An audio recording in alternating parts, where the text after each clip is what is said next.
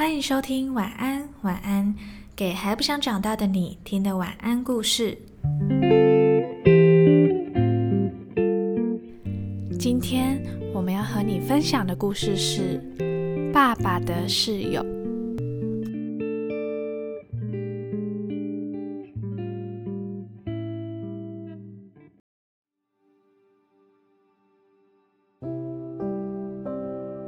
我的爸爸跟妈妈去年离婚了，爸爸家里搬来另外一个人，他的名字叫做法兰克。他们现在住在一起，每天都一起做家事，一起吃饭，一起睡觉，一起刮胡子。虽然有时候他们也会吵架，但是每次都会和好。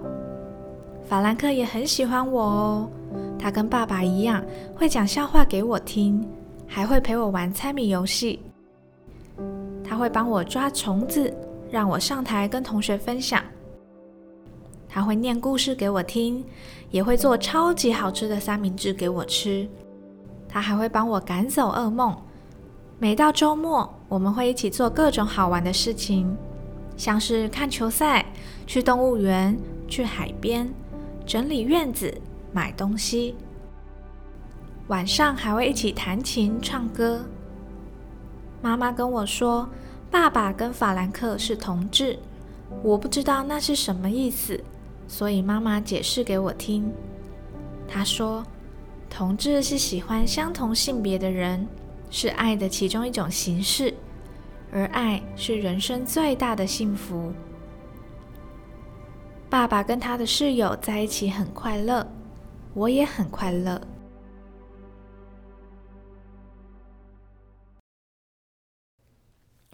嗨，大家好！嗨，哇，又是一个不一样的声音呢。没有错，这一集呢，呃，学生代表我本人邀请到了我的第二位来宾，他叫做 Alan，欢迎。Hello，大家好。现在才刚开始录就卡痰，是不是？Always 都在卡痰。对，没有错，他是我的高一同学，就是高中一年级的同学，对而已。然后呢，我这边有一个特别有趣的事情要跟大家分享，就是我们高一同学里面有包含我们两个，有七个人，我们组成了一个很 fashion 的团体，叫做 Excited 电子锅里的哈密瓜。哎，其实我已经忘记为什么我们要叫 Exciting 了。我觉得好像是，我记得好像是因为我的关系。因为你为什么？好像是我们坐在一起吃饭，然后聊到一个话题。然后我就我就蹦出来一句，好像是在跟讲高空弹跳有关系的吧。然后结果我好像就说了什么，It's very exciting。然后结果你们好像就什么全场大笑嘛。然后之后就定成莫名其妙就，但我不知道定子锅后面那边是怎么回，哈密瓜那边是怎么回啊？哈密瓜是因为哈味。那时候就是风潮正盛的时候，看不多老了。就是我不知道大家有没有经历过这种时期。就年少轻狂，跟你的三五好友一起聚成一个团体，然后你们会帮自己的团体取特别棒的名字。然后现在看起来觉得，到底在干嘛？对，到底在干嘛？而且我们我们有两个哎，啊，我们的主名是 exciting，然后副名是电子锅里的哈密瓜。今天我就是邀请到了。电子锅里的其中一个哈密瓜，他叫做 Alan，然后来我们的节目上回归一下刚刚的绘本。那相信有认真听故事的听众朋友呢，就会稍微了解到我们今天要聊的主题大概是跟同性议题有关系的。你看了这本故事之后，你有什么感觉吗？感觉就你觉得它是一个怎么样的故事？我觉得算是很。很幸福的故事，是一个呃，蛮多人想要去追求的一个状态，理想的生活状态。哦，所以你觉得你看完这本书之后，你觉得他故事里面所描述的那个画面是你向往的，还是是大部分的人？大部分的人就嗯，大家都是嗯，大家都希望就是哦，我的生活未来可会是那样子的话，该有多好？这件事情对于现在的。我们来说是有可能达到的吗？有可能。其实台湾的风气是相对自由很多的。如果说我以我读的大学的周遭的朋友来说好了，其实那个同温层相对来说都是厚的，是厚很多的。哦了解，但我相信其实不管是在哪一个国家好了，一定都有同温层，然后那个同温层里面彼此就会帮对方加油打气，但是就是要看同温层跟同温层之间有没有办法对话。嗯，像台湾的话，相对就是还是开放很多啦，我相信，就毕竟我们的嗯同志婚姻也通过了，还有一些其他的相关的社会议题的行动也都在持续的进行，所以我觉得，尤其是像高雄，不是都会有同志游行吗？我都去台北，但 说到这个，我就必须要说了，就是我真觉得南北风其实是有差的。以台北来说好了，嗯，你可能搭的人会比较多的板南线好了，走进去你，嗯，应该说时不时就会那个雷达就会响，雷达都会响是什么概念就？是你就你就会说，说那个喜欢的话，请响铃。不不不不不不不不不，我的意思是辨辨别辨别它是不是那个雷达就会响，哦就说哦它就是哦它就是这样之类的。但是你在高雄相对来说的话，嗯，刚说民风淳朴嘛，它会比较没有那么容易展现出来。台北的人他们其实是有些是很敢于去展现自己，比如说他们会在节日里面穿一些哇非常大洞的背心，嗯然后穿那个超短的裤子，但你在高雄就很难会看到这种状况。哦，这是你关于一个高雄人民到了北部念书的一个观察日记。对，就是南北的落差。哦，了解。那相信聊到这边，大家应该可以发现，我的好朋友 Alan 呢，他是一位同性恋者。那关于这部分的话，我想要先问一下你，当我那个时候就是一开始跟你说，诶，我想要邀请你来我们的 podcast 讲一下关于这个议题的时候，你的心情感受是怎么样？就是你会不会有点不安？就关于这件事情，可能会透过这样子的一个形式。然后虽然说大家不知道你是谁，但是你还是必须要有一定程度的自我剖析在嗯大家的面前，可能不是面前啊，就是耳朵耳朵的部分。那你会不会有一点不安，或者是你其实是很坦然，你就觉得诶没什么？没什么，我自己是这样觉得啊。当你自己已经觉察到你自己的状况之后，其实你就会觉得说，这个就是你真正的你啊。就是我觉得契机的这种方式，然后让你自己更了解你自己，同时也可以让更多人去了解说，哦，我们的内心是怎么想的，或者是我们对于一般大众的想法来讲，他的回应是什么？我会比较属于用坦然的方式去讲，因为这种事情我是觉得没有什么就是好避讳的啦，因为这种事情也蛮多人在做的啊。嗯然后我自己同温层也蛮厚的，所以我觉得无所谓无。所谓，我就无所谓。因为我当时会想到要邀请你来，是我发现我跟你认识这么久啊，你一直给我一种感觉是你已经经历过很多关于自我的觉察，然后到现在是完全处于一个自我认同的阶段。就你相对我其他同性恋者朋友来说，你已经非常非常接受，而且很自信的来面对这件事情。嗯，所以我当时第一个想到就是想要邀请你来。那我刚刚会这样问，是因为我觉得我们在生活当中啊，对可能对自己的角色有一定的相当程度的自信，那是我们的生活之中。但如果我们要把这样的一个信念传达出去的那个那一刻，可能还是会面对到相当程度的一个不安或是害怕。嗯，但是刚刚发现你没有，所以我就放心了。对，而且其实我们听众也没有到很多，所以所以其实你也不用太担心这边这集很多啊。好，也是也是。好，那刚刚你有说到，其实你对于你的这个身份的认可已经很充足了。那所以你在这一条自我认同的路上，你有没有遇过什么困难？困难，困难。不然我这样问好了，你是从什么时候开始觉察你自己的现象？嗯，大概是到从高中开始慢慢确定，就是自己的状况。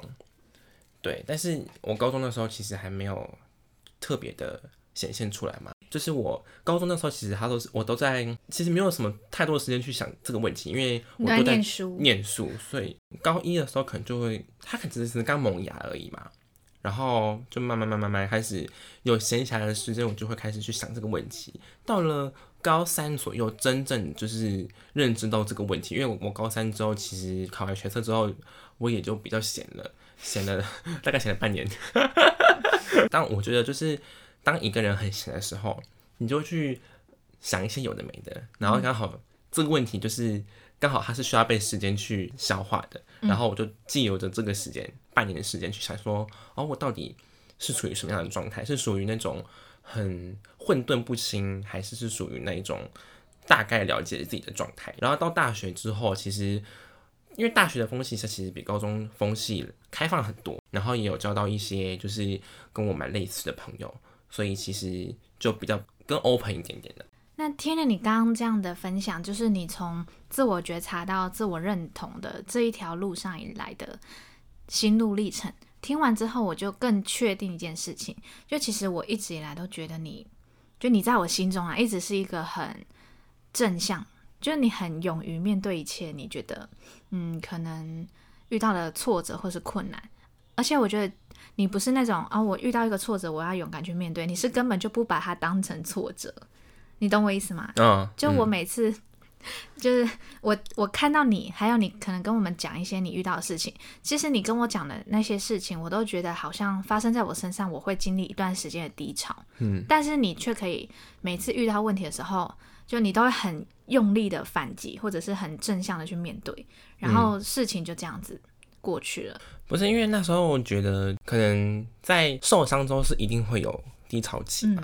可是问题是你日子还是得过啊，而且那时候，哎，那时候什么？哦，那时候是刚好我没事做，就是比较闲的时候。但是我是觉得，就是你还是该做事情还是得做啊，你不能就是哦，你发生了一些挫折，然后你之后就什么事情都不做，然后什么事情都摆烂，然后什么之类的话，我觉得这样的自己是我没办法接受的。嗯，相信大家听到他刚侃侃而谈的这一段言论，就可以感受到我刚刚讲的，就他是怎么样的一个个性。然后我觉得很值得我学习，因为我猜你应该有发现，我算是那种很难立刻走出情绪的人。就我会，我其实情绪控管能力很好，而且我可以觉察到我现在处于什么状态。但是我会把该做的事情做完之后，剩下的时间我会用来哀伤。对你应该懂我的意思，就我日子还是会过，跟你一样，但是你是那种走出来了，然后继续往前走下去的那种，但是我是一直在情绪里面绕绕圈圈，或者是在我没有办法接受的事情里面一直去想为什么它会发生的那一种，我没有办法真的走出来，所以我等于是拖着一大堆包袱在走，但是你是把那些包袱丢掉之后往前走这样子，所以我觉得在丢掉包袱的这一块，我要跟你。学习，嗯，哇，有没有很感动？因为我觉得就是悲伤的情绪可能都会一直围绕在你身边，大概可能最少一个礼拜，最多可能有好很更长的时间。但是我觉得，在你真正知道原因、厘清的事情的真相之后，你就必须要去进行下一步，就是你必须要去走出来，然后走出来之后，你再。去做让自己更多的改变，比如说这个回忆，它其实就是会你不太会忘记，嗯，就是你会一直留在你的脑海里面。我觉得就把它留着，但是你可以不用为它悲伤。然后等到当你下一次可能又遇到类似的情况之后，你再去想起来这件事情，说哦，我不要再像我之前以前那个我了，我一定要。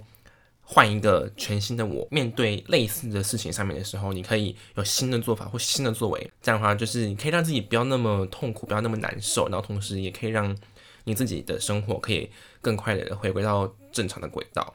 对，因为其实你算是那种自己遇到的困难，或者是你遇到了让你心情不佳的事情，你会自己消化好之后，然后再来跟我们做分享。嗯，就像我的话是遇到事情之后，我可能也是会想一下现在是什么状况，然后我会马上就跟你们讲，哎，我现在遇到什么状况，哎，可能也不一定要你们给我什么好的建议啊，还是什么，但是我就是会想要找人倾诉。但是你是已经整件事情都已经经历完了，然后可能自己已经从那个情绪当中走出来了，你再来跟我们分享。像上一次我们去小琉球的时候，嗯，然后晚上我们不是聊天嘛，嗯。你就有跟我们分享你那一那一段时间，就是我们在去旅行前一个月左右吧，那一段时间里面你受到一些伤，然后我什么时候去旅行的？十二月吗？啊，反正就是在旅行之前，嗯，大概前我记得好像在十月多，大概是前一两个月。对啊，对对，前一两个月，前一两个月，然后你就是跟我们分享了你那一段时间是。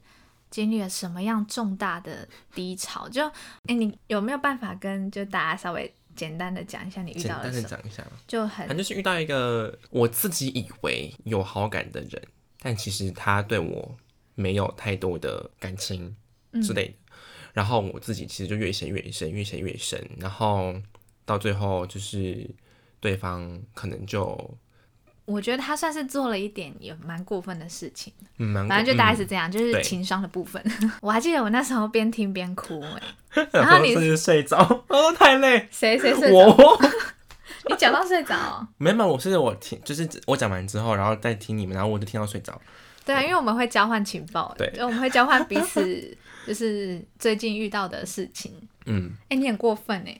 我听你的那时候听那么太。累了，我那时候真的太累，我真的人老了。我那时候跟我们另外一个人躺在一起嘛，然后我那时候就越听越越想哭，越听越想哭。我就想说，天哪，你怎么会遇到这样子的事情？然后现在居然还可以这么若无其事的把它讲出来。嗯，那刚开始遇到的时候，当然一定会很伤心嘛。对，然后这是我第一次遇到这样子的事情，就是啊，当然，当然一开始遇到的时候，我就是马上打电话给我的女生好朋友，然后我整个整整哭了大概一个半小时吧。哦，所以你也是遇到事情的当下会讲的人呢？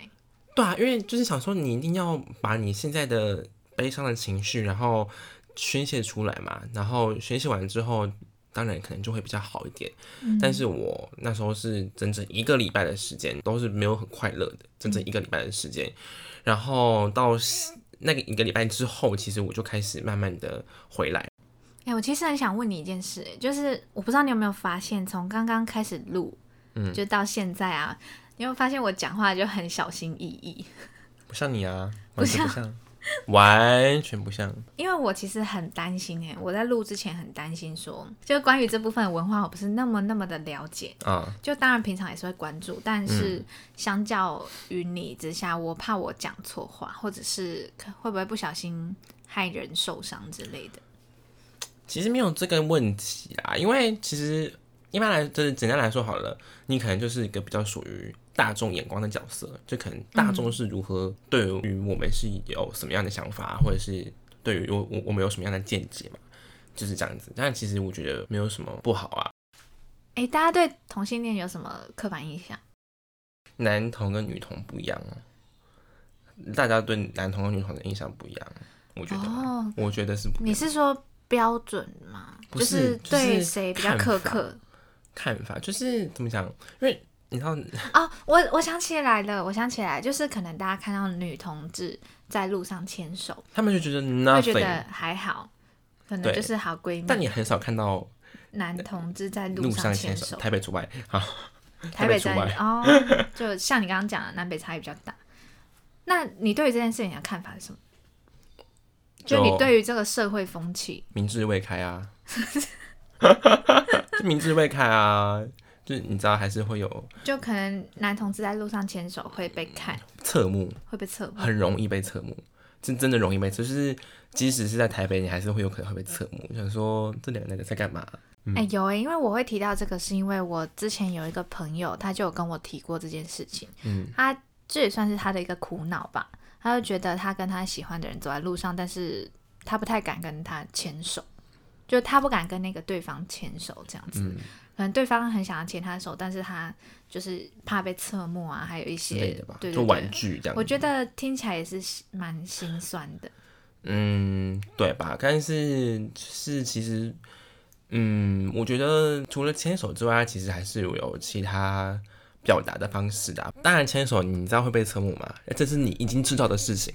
那我觉得，其实如果你真的要表达爱意的话，其实你也可以用其他不同的方式去表达。当然，就是我觉得双方开心就好啦。我自己想法是，那个情感是可能你们两个心你知我知嘛，那我也没有一定限定，就是说哦，我们两个出去就一定要牵手或什么之类的。这样的话，我觉得有点太强人所难。因为其实包括我，其实我也不太喜欢被别人侧目，我就是属于那种不喜欢被别人侧目的人，所以我会觉得说，如果你今天用其他方式的话，其实我也是可以接受的。嗯，对对对，因为其实有很多方式啊。表啊那种感之。类的或之类的，我也我也就是觉得没有关系，就不会影响到任何的一切。对，嗯其实从这种小小的地方就可以观察得到，我们现在就目前为止，嗯我们的社会风气还是比较有没有办法接受的这个部分。我们常常也是可以在媒体上，就是会听到一些反对的声音。嗯，那就你而言，因为其实他。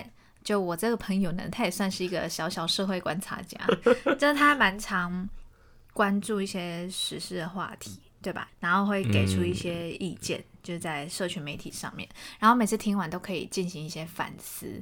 好，anyway，我就是想问问你的意见，就是你对于社会上还是存在的一些反对的声音来说，嗯，你会，嗯，有什么想法？比如说，好，你今天可能遇到一个老妇人，嗯，她可能是那种千古不化的妇人，思想的部分，然后就会可能他就会问你说，嗯，你们就是结婚会就是下地狱啊，或什么什么什么之类的，或者是会天哪，直接这样子。没有说假如啦，感觉会在生活上出现的哦。那，种，然后或者是比如说我这叫做是设想，设想，啊，OK。比如说或者是哦，你们是你们结婚就会什么社会价值混乱啊，诸如此类的这种问题嘛。我觉得就是你如果要反驳我的话，我觉得就是你必须要提出一个让我无法反驳你的理由，这样的话你就赢了嘛。因为就是其实来讲，这这就是一个辩论嘛。嗯，你要让别人讲不出来原因，或者是你讲不出来理由，哑口无言的时候，你就赢了。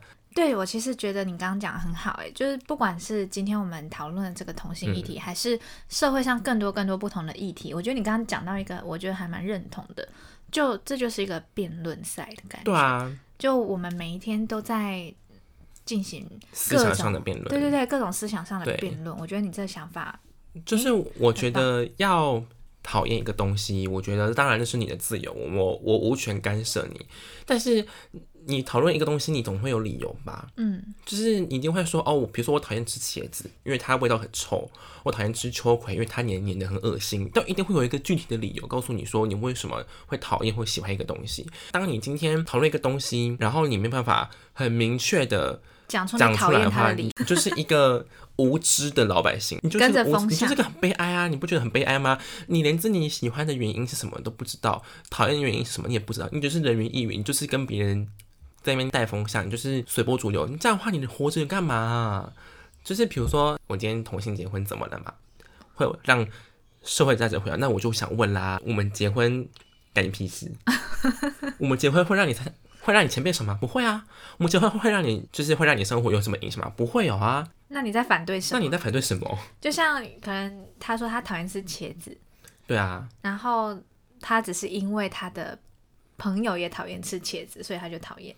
但你真正讨厌的理由是什么？嗯不是因为你朋友说讨厌你就讨厌啊，嗯，对吧？这样很悲哀诶。这样就变成是你你你连你自己是喜欢什么，为什么喜欢这两个问题你都不知道，那你活在的意义是什么？而且这样茄子就永远失去了被他理解的可能。对啊，你都没办法理解茄子，茄子也就是也没办法理解你耶。嗯我就觉得很悲哀。这个社会上还是有一些人，每一次我都很想跟他大吵一架，哦，我会一直想要跟他们引战，原因就是因为我很想知道他们真正 deep 的那个想法是什么，嗯到底什么东西会让他们有这样的想法呢？嗯，比如说呢，就是有一个这三个字的，好，不三个要不要，我们都对觉得 三个字的，很慌张。对，学生代表本人慌张，先不要讲。然后反正他们就是会提出一些很莫名其妙的言论，嗯，比如说，嗯，什么其？实我也是看过几个蛮扯的。就是你知道怎么会怎么会想要提出这种莫名其妙的理论？比如说，第因为异性婚姻有比较高的公共利益，所以不该让同性婚姻通过。所以异性婚姻比较高的公共利益是指什么意思啊？我我比较好奇的是什么叫做比较高的公共利益？对啊，所以是什么意思？我我不知道啊，或者是比如说，嗯，并不是说你跟别人不一样，别人就要配合你。诶，没有要配合啊。他的意思是说，他想要跟同性恋者说，并不是你跟别人比较不一样，我们就要来迁就你的意思吗？我也没有叫你迁就的意思啊。哦，对啊，是 凭什么要你们迁就啊？凭什么要你们影响、啊？就不要来管我们就好。对啊，我就觉得就是有些人就是为了反对而反对。但刚刚听起来，你一直对于这种社会上的反对的声音，你都是处于一种我们就是要华丽的反击的那种态度。就是要问到他们哑口无言啊，就是把他们狠狠的踩在地上扭。这样。好凶。可是我觉得你讲的很好的一部分是，我们喜欢什么或讨厌什么，就是要有一个自己也能相信的理由。对啊，但是我我懂你刚刚为什么嗯就是面对这种反对的声音会那么生气，是因为通常社会上很多反对都是像你刚刚讲为反对而反对，嗯他也没有一个真正能说服到他自己的理由，就他们讲出来的讨厌你的理由都是很奇奇形怪莫名状的，其妙对，。莫名其妙的，所以当然让人家无法信服啊。嗯，就是我们也不是说你跟我站相反的声音，我就一定要讨厌你啊，或者是要攻击你什么的，而是如果他今天提出来反对你的理由是适当的，我们当然也是可以接受批评，对啊，然后接受这些不同的声音。因为本来社会就是由不同声音组成的，但是当今天这种不同的声音是无理取闹的，当然听到人也不会开心，然后社会的裂痕就会越来越大。没有错。其实今天找你来还有另外一个原因，就是，诶，我相信你也知道，就我刚刚前面有提蛮多次的，我身边除了你以外，还有蛮多就是也是同性恋者的好朋友，但从他们的身上就我看不到像你能量这么的高的状况，就是你是能量非常高的那种类型，所以我想说，如果可以借由这样子的一个这样子的形式，然后去帮，就可能也不是帮啦，就是给这一小群人一点点力量的话，我觉得很棒。所以我想要问你哦，如果今天你碰到一个人，他可能处在，嗯，可能你碰到好几个人好了，有的人他是处在对自己的自我认同还很混淆的阶段，然后他可能对自己的性向有所怀疑，或者是他处于那种还没有办法自我认可的阶段。那另外一种人是他已经知道自己的性向，但是他没有办法很勇敢的去做自己，嗯，他可能选择隐藏，然后可能选择在嗯表面上就是把自己真正的样子就是藏起来，然后符合社会大众期待的生活这样子。面对这样子的状况的话，你会不会想要给这样子的朋友一些建议？就是我觉得好，先针对第一个部分来讲好了，就是你自己还没有很认识你自己的时候的，还属于那种混沌不明，嗯的状态的时候，其实你应该是要多花一点时间给自己，把让这个就是我觉得那时候是跟自己独处，因为我觉得像这样子的类型的朋友，可能第一时间的反应，我在猜啦，都会先反对自己内心的声音。就他可能有这个想法萌出来之后，例如可能会问自己说：“我到底是不是一个同性恋者？”然后碍于社会的一些嗯期待啊，还有眼光，他会第一时间先否定自己。嗯嗯，对。可是问题是，假如你真的就是其实真的就是同性恋者的话，那你要为了社会上面的眼光，然后去让你自己不快乐一辈子吗？我觉得这应该不是一个睿智的选择吧。与其符合这个社会的评判标准，不如你去接受真实的自己，我觉得是比较重要的。因为风气会变，但你自己就是在那里啊。你你如果为了要接受风气，然后不让你自己改变的话，其实你不会得到真正的快乐。哇，我觉得你讲的很好，因为风气会变这件事情是你刚刚一讲就点醒我的。因为像前几天我在看那个 Hook，对我在看他的，就是他有一系列是在讲历史，嗯，然后他也有提到说，其实在，因为他会讲各种不同的历史事件嘛，就是从中带出来，然后他就会提到说，其实这些历史的事件距离就它发生的时间距离我们其实很近。所以就像你讲的，像我们刚刚一直在针对的，像社会上的不同的反对的声音，还有社会对整个呃世人的期待啊，还有对个人的一些偏见之类的这些东西，它无时无刻都在改变。嗯，所以就像你讲的，我们不用为了这些很渺茫的东西、很虚无的那些东西来改变我自己，或来帮自己做选择。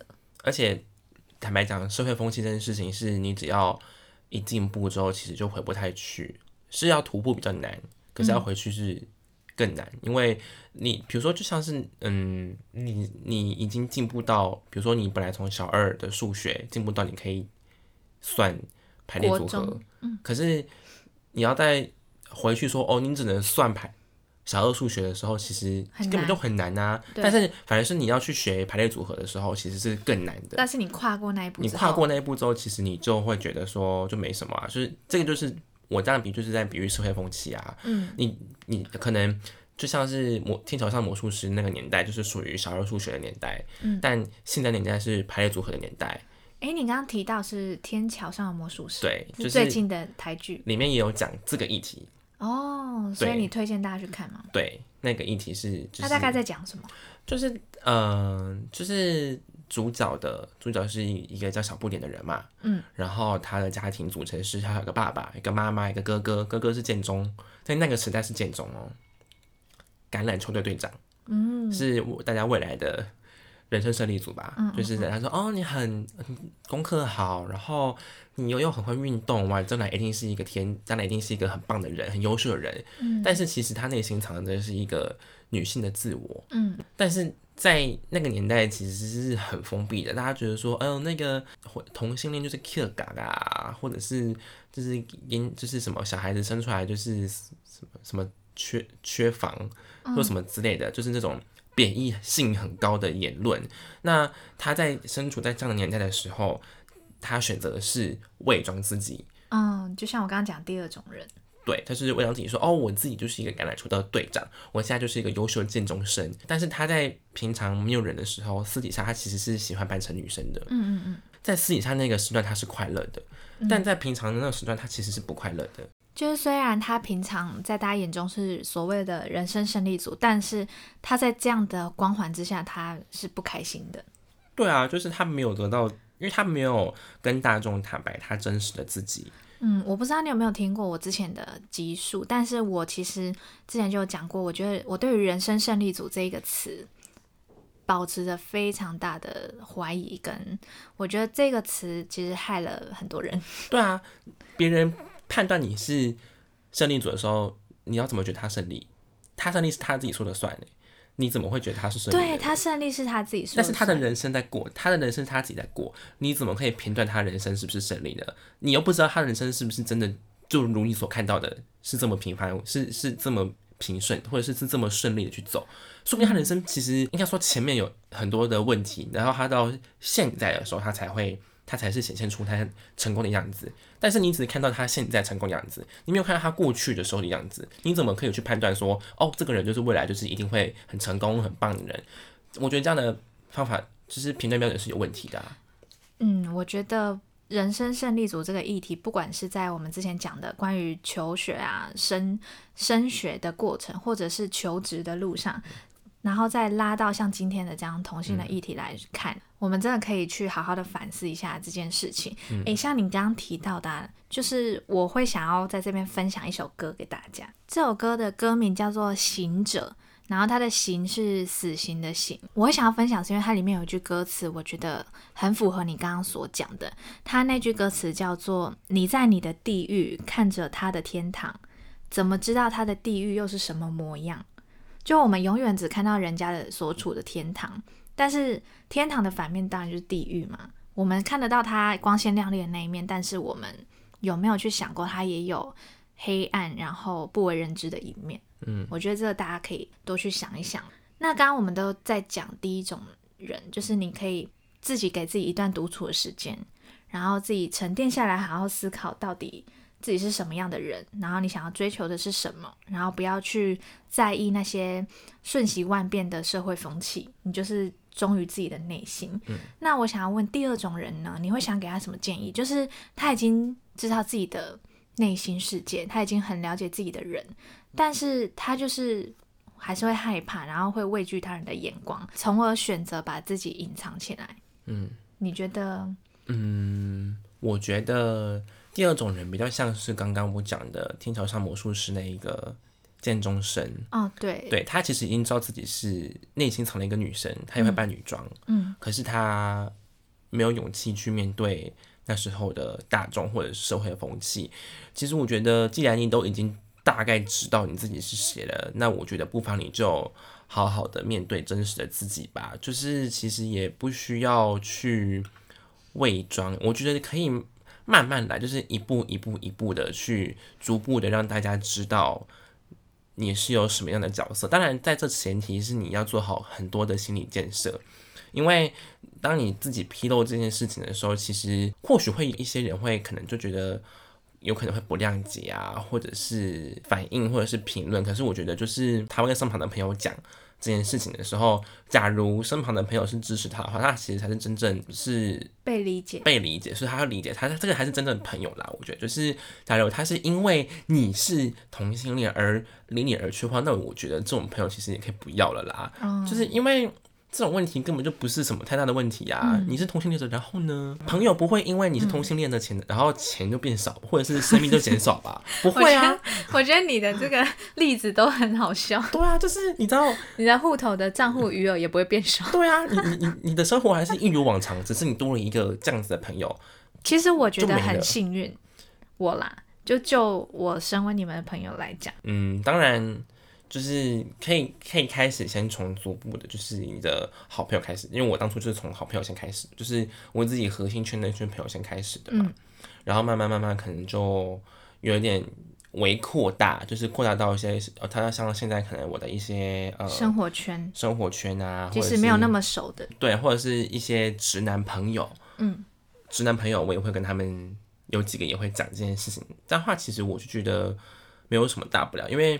毕竟那才是你真正的你啊！假如这个朋友他没办法接受真正你的话，那其实你们两个也没有当朋友的必要啦。我觉得是这样。那既然你都可以跟你的朋友倾诉，那我就觉得不妨你就好好放宽心，然后去面对你真实的自己。反正你自己就是你自己嘛。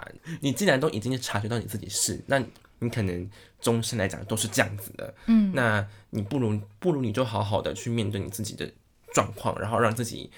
想办法让自己活得开心，开心，然后活得精彩一点点，然后去享受一些你自己之前可能没有去享受到的事情。就是我觉得这个部分就是让你自己去卸下心防，嗯，因为你之前畏惧别人，是因为你害怕别人觉得说哦你是 gay 或者你是同性恋或什么什么之类的，那就是你的心房嘛。那当你今天觉得说哦我今天嗯可以开诚布公的跟大家说，或者是今天我想要。我可以有有有勇气跟我的好朋友说的时候，其实你就是在卸下你自己，逐步逐步去卸下你的心房，不用一次要全部都打掉，就是慢慢慢慢逐渐逐渐，对，就是从你像洋葱一样，好对，好，那 就是慢慢就是从你可能最最不害怕的那层去开始慢慢剥，慢慢往外剥。我觉得这样子对你自己来说，当你好朋友就很支持你，或者是。他们就觉得说哦，我没有意见的，反正我们还是像以前一样的时候，其实你自己也会有一种感动，感动，会觉得说哦，好，这个朋友我就是要定了，或者是这个朋友我就可以继续跟他，就是你知道交流下去。我觉得这也是一个，同时是一个判断是不是真朋友的一个分水岭啦。如果朋友是瞎到连你是同性恋不能接受，然后就封锁你，然后从此就是你知道不跟你来往的话，那我觉得也没有关系，也没有。就是也没有必要再跟他继续互动，因为他就是他他就是那样子啊，那他开心就好，反正我就是继续做我自己嘛，对啊，你也不用因为就是他的不谅解难过或者是怎么样，我觉得没有必要，因为反正他就是一个不值得交的人，所以我觉得你也不需要因为这种方式然后就很很伤心，说怎么办他都不理我，或者是他怎么样，说 don't give a fuck，对，就是不要就是。不要去理会他啊，就是你真正理会你、理解你的人，就能接受你的人，这样就好了。然后慢慢、慢慢、慢慢、慢慢，一步一步、一步去慢慢活出你真正的你自己。像那时候高中的时候，我严重到哦，高一的时候我还会严重到说，哦，我穿窄管的裤子会不会让别人觉得我是同性恋？我那时候还有这种想法，对，就是我还在自我混淆的时候，还会想说我有这种想法。可是慢慢的。好了，当然我现在也不穿紧身裤了，反正就是大高的时候会穿，然后但是慢慢慢慢就会觉得说没差，反正其实大家也大直男们也都在穿啊，或是谁谁谁也都在穿啊，就是就是不要想太多，就是你就是慢慢慢慢一层一层去揭开你内心当中那种神秘的面纱，那这样子一来，其实你自己活得比较快乐之外，你会觉得比较意义，而不是你的生活都是在忙于伪装，嗯，或是忙于。去建立你的心房，然后把你的心房越堆越高，然后别人根本没办法打破。这样的话，你其实自己也活得蛮辛苦的。对，好啦，今天其实也聊了非常多关于你个人的经验，还有一些对于社会上风气的一些你自己的心情感想，再加上你还给了很多很多像你一样的人这种鼓励还有建议，我觉得我其实蛮感谢你愿意来陪我。做这一集节目，就是来上来陪我聊聊天。因为虽然我们私底下聊了非常多关于这部分事情，还有更多更多今天没有办法聊到的事情，但我觉得很不一样的是，你愿意就是给除了自己身边的亲近的好朋友以外的人听到你的故事。我觉得这件事情让我很开心又很感动。对，所以谢谢你来当我的第二个来宾。对你这一集一如往常的，他在我们的朋友圈里就是这样的一个存在，就是一个能量超高的存在。所以我希望他的能量呢，也有感染到正在收听的你。好啦，那我们今天这一集节目也差不多要结束了，那我们就谢谢这位嘉宾今天来我们的节目喽，拜拜。晚安，晚安会在每个礼拜五晚上更新，欢迎订阅我们的频道，并且准时收听哦。如果你是使用 Apple Podcast 的朋友，喜欢我们分享的故事，也记得去给我们五星好评。然后，如果你有一些想法，也可以在底下留言区留言哦。如果想知道晚安晚安的更多幕后小故事，可以去追踪我们的 IG。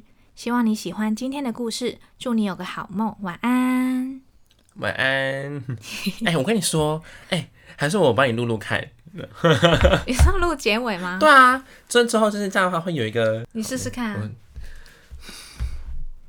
好，现在开始吗？对，快快快点。晚安，晚安。不，算了。等一下，等一下，重来，重来，重来。哦，现在现在就去录哦。等一下，等下我我的脸颊。